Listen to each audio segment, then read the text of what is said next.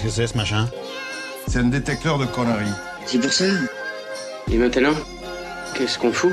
Mais dis-tu nos conneries Tu veux que je lui dise d'aller se faire enculer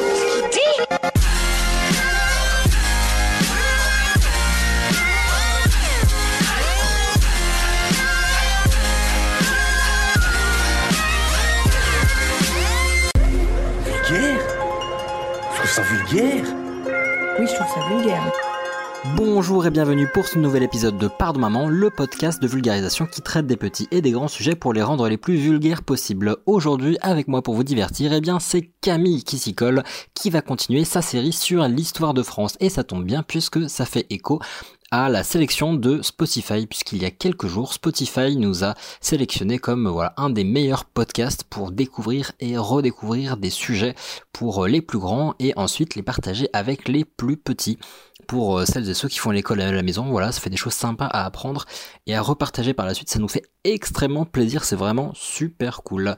Euh, voilà, nous, dans tous les cas, on va continuer à vous partager des nouveaux sujets régulièrement avec des nouveaux formats et, euh, et aujourd'hui bah voilà c'est Camille qui va vous parler de des invasions barbares et des 1 voilà je vous laisse en bonne compagnie avec elle et j'espère que vous allez bien que vous êtes bien installés dans le confort et la sécurité et je vous dis à très vite ciao Et voilà la paix aux francs. La France avait l'air de dire au monde entier Excuse ma belle, l'histoire m'appelle. Eh ben bonjour à tous. Alors une fois n'est pas coutume, on va commencer par une petite blague. Est-ce que vous savez, enfin même une devinette, je dirais. Est-ce que vous savez ce qui s'est passé en 1111 Tu sais toi Arthur ou pas? Non, t'as pas une tête à savoir. Non, bah non, il sait pas. Mon chat, j'ai l'impression qu'il sait pas non plus. Eh bien en 1111, c'est l'invasion des Huns. Allez, trêve de galijade. On va commencer directement. Ah mais c'est bien, ça a fait rire. C'est cool, je suis confinée avec une personne, mais elle rigole à mes blagues, donc c'est plutôt chouette, ça passe vite. Donc euh, justement, l'invasion des Huns, et ça tombe bien étant donné qu'aujourd'hui je vais vous parler des invasions barbares. C'est aujourd'hui que vous partez repousser les barbares. Alors la dernière fois, je vous avais parlé effectivement de euh, la guerre des Gaules. On avait vu comment l'Empire romain, enfin le futur Empire romain, avait réussi à énormément agrandir son territoire. Là, on va faire un bond de quelques siècles et on va s'intéresser un peu plus à la décadence de Rome et à sa chute euh, par le biais des invasions barbares. Donc, à partir du IVe siècle, Rome connaît pas mal de crises intérieures, notamment avec la montée du christianisme. C'est une catastrophe terrestre. Ça pose pas mal de problèmes. Et on a également un souci qui est un peu plus lié euh, à l'extérieur, c'est l'arrivée de peuples barbares au sein de l'Empire romain. Donc les barbares, nous, on a une vision qui est très très euh, péjorative de ce mot. Aujourd'hui, le mot barbare, ça insinue euh, de la violence. Il y a un petit côté cutéreux quand on dit barbare. Il faut voir que c'était pas tout à fait ça. Le mot barbare, il est employé pour la première fois, c'est un mot grec. Il est employé par les Grecs pour parler de tous les peuples qui ne parlent pas le grec. Les latins, Romains reprennent ce mot, mais vont forcément l'adapter pour le latin. Donc un barbare à l'époque romaine, c'est quelqu'un qui ne parle pas le latin et euh, qui n'a pas la culture romaine, qui a une culture qui lui est propre. Donc par exemple, les, Burgondes sont des barbares parce que euh, ne parlent pas le latin et qu'ils ont une culture burgonde qui leur est propre. La culture burgonde? Je savais même pas qu'il y en avait une. Donc, on a ces peuples barbares qui vont effectivement commencer à franchir un petit peu les royaumes de l'Empire romain.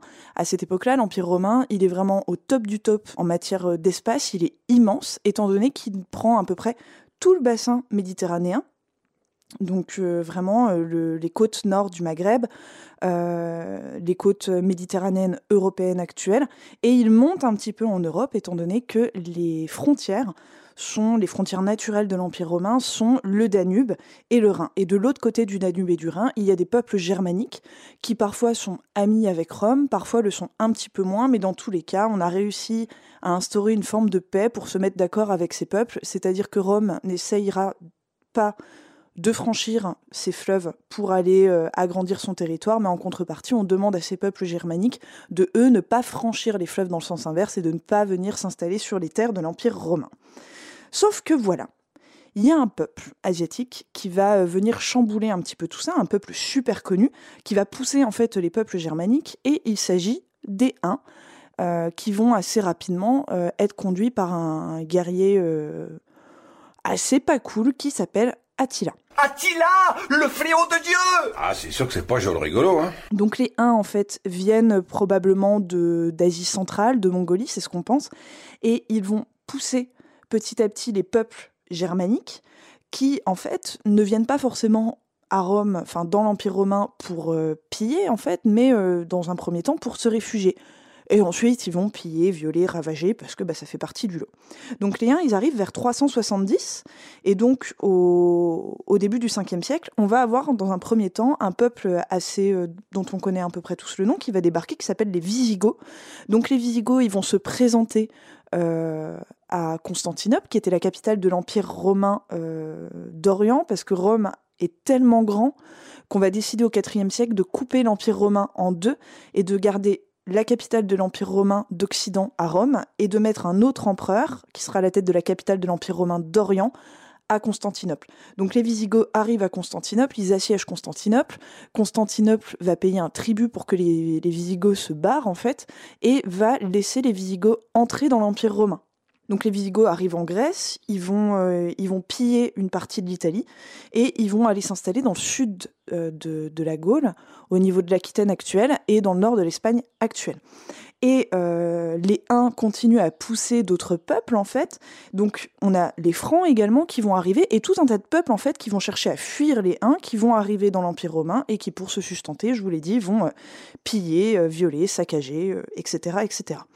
Rome comprend qu'elle n'a pas la force de freiner tous ces peuples, donc certains de ces peuples vont devenir des fédérés à Rome. Ce sera le cas, par exemple, des Visigoths et des Francs dont je vous ai parlé.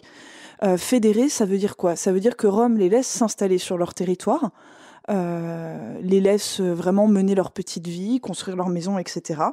Mais en échange, on va leur demander d'être un stock de l'armée. C'est-à-dire que si Rome doit mener une guerre ou une bataille, on va demander à ces peuples de fournir, euh, de servir des soldats. En fait, c'est une réserve de l'armée en quelque sorte. Les Huns vont finir par arriver jusqu'en Gaule. Ils arrivent euh, dans l'équivalent actuel de la, Bourgogne-Franche-Comté, et c'est d'ailleurs ces peuples fédérés qui vont euh, bah, mettre une petite branlée aux euh, à la bataille des champs cataloniques. Donc c'est euh, c'est au niveau actuel de Chalon en Champagne, voilà pour les auditeurs bourguignons qui nous écoutent. Eh bien, c'est chez vous qu'on a mis une branlée Huns. Et, et c'était en 451. Voilà, donc ça remonte hein, maintenant, ça commence à remonter. Donc, au final, Rome très vite va se trouver occupée, enfin occupée, pas réellement, mais va être squattée par tout un tas de peuples barbares. Donc la culture romaine, qui commençait déjà pas mal à s'effriter avec le christianisme, s'effrite de plus en plus. C'est encore plus compliqué d'arriver également à collecter l'impôt. On a affaire aussi à des empereurs qui sont pas excessivement populaires. Il euh, y a en plus de ça un manque de solidarité entre les deux empires romains, parce que comme vous l'avez vu, eh bien l'empire romain euh, d'Orient n'a absolument pas essayé de protéger l'empire romain d'Occident et a laissé les Visigoths rentrer dans l'empire et tout saccager sur leur passage, ce qui aboutit en 476 à la chute de Rome. L'empereur Romulus Augustule abdique. J'en ai jusqu'à là, hein, débrouillez-vous. Hein. Donc quand on dit la chute de Rome, on parle toujours de l'empire romain d'Occident. L'Empire romain d'Orient va s'effondrer également, mais bien plus tard, presque 1000 ans plus tard. Et euh, 476, c'est donc la date que l'on considère comme la date de début d'entrée dans le Moyen Âge. Et à partir de ce moment-là, tous ces peuples barbares qui étaient fédérés deviennent des royaumes indépendants. On a donc le royaume franc, le royaume burgonde, le royaume des Visigoths. Et il euh, y a un royaume, on le verra au prochain épisode, qui va euh, commencer à bien bien peser au niveau de la France actuelle, c'est le royaume des Francs. Hi, I'm Daniel, founder of Pretty Litter. Did you know cats tend to hide symptoms of sickness and pain? I learned this the hard way after losing my cat Gingy. So I created Pretty Litter, a health monitoring litter that helps detect early signs of illness by changing colors, saving you money and potentially your cat's life. Pretty Litter is veterinarian developed, and it's the easiest way to keep tabs on your fur baby's health right at home. Go to prettylitter.com and use code ACAST for 20% off your first order and a free cat toy. Terms and conditions apply. See site for details.